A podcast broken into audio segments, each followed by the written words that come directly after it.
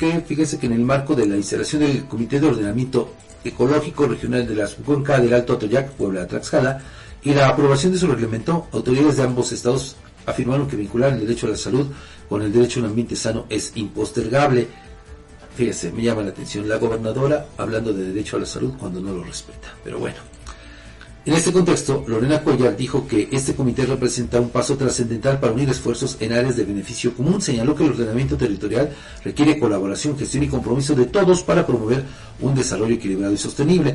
Explicó que a raíz de la recomendación de la Comisión Nacional de los Derechos Humanos, que ya lleva cualquier cantidad de años, se ha trabajado para poner a salvo los afluentes y garantizar el cuidado y distribución justa del agua, suelo y recursos naturales. Pues bueno, eso dice la gobernadora. Y luego la titular de Semarnat, María Luisa Albores, celebró que este comité dé continuidad al programa de ordenamiento ecológico regional del Alto Atoyac, iniciativa que data de hace 40 años y busca sanear el río Atoyac desde Tlaxcala y Puebla de manera coordinada. Bueno, pues ustedes mismos lo dicen, 40 años. ¿Y qué han hecho las autoridades de hoy y de ayer por atender este problema? Solamente discurso. Discurso. Este, este evento, Edgar, es el enésimo del que nos enteramos. Así es. Pero, pues, ¿dónde, dónde están los resultados?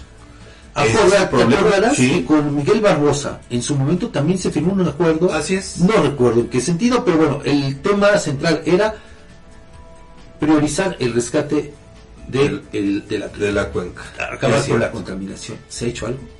Con la misma eh, recomendación de la Comisión de Derechos Humanos. En absoluto. Si no me equivoco, fue eh, emitida hace más de siete años.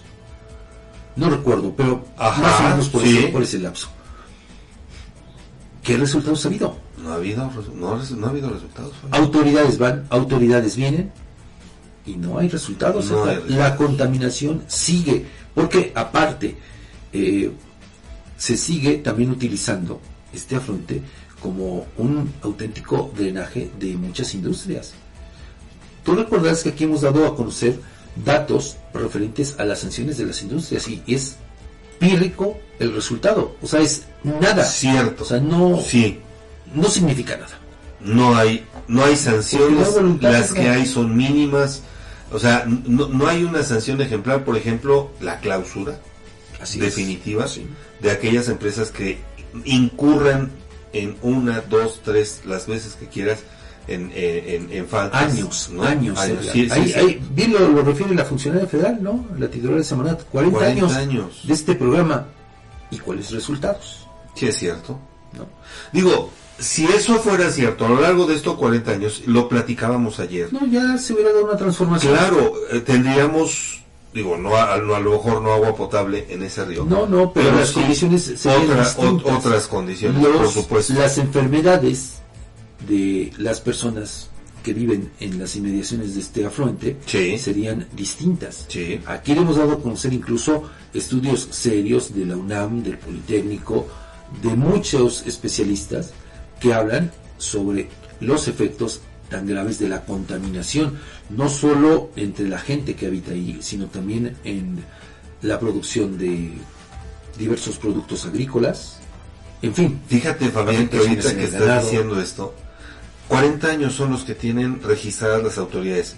¿Cuántos años tú tienes dándole seguimiento a este fenómeno? Pues mira, ya son, son varios, varios, por lo menos que te guste unos 30. Fíjate, tres cuartas partes de ese problema y cuando has conocido, digo, tú le has dado seguimiento muy puntual.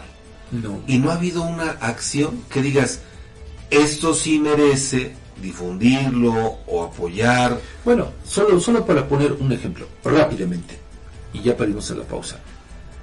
Cuando Héctor Ortiz gobernó en 2004, que empezó, bueno, estamos hablando prácticamente de 20 años. 20 años. 20 años nada más. En, su, en su sexenio, bueno, a lo mejor un poquito menos, ¿no? Pero sí. para medirlo así, digamos. Planteó, ya lo he referido aquí, la, el apoyo para que los mezclilleros en sus talleres domésticos instalaran sus plantas de tratamiento y evitar que, el, que las aguas fueran vertidas al cauce del río, ¿no? Sí.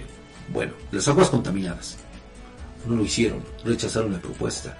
Hoy día, el gobierno actual, tengo entendido que también una de sus pretensiones sería más o menos en ese sentido. Pero fíjese, 20 años.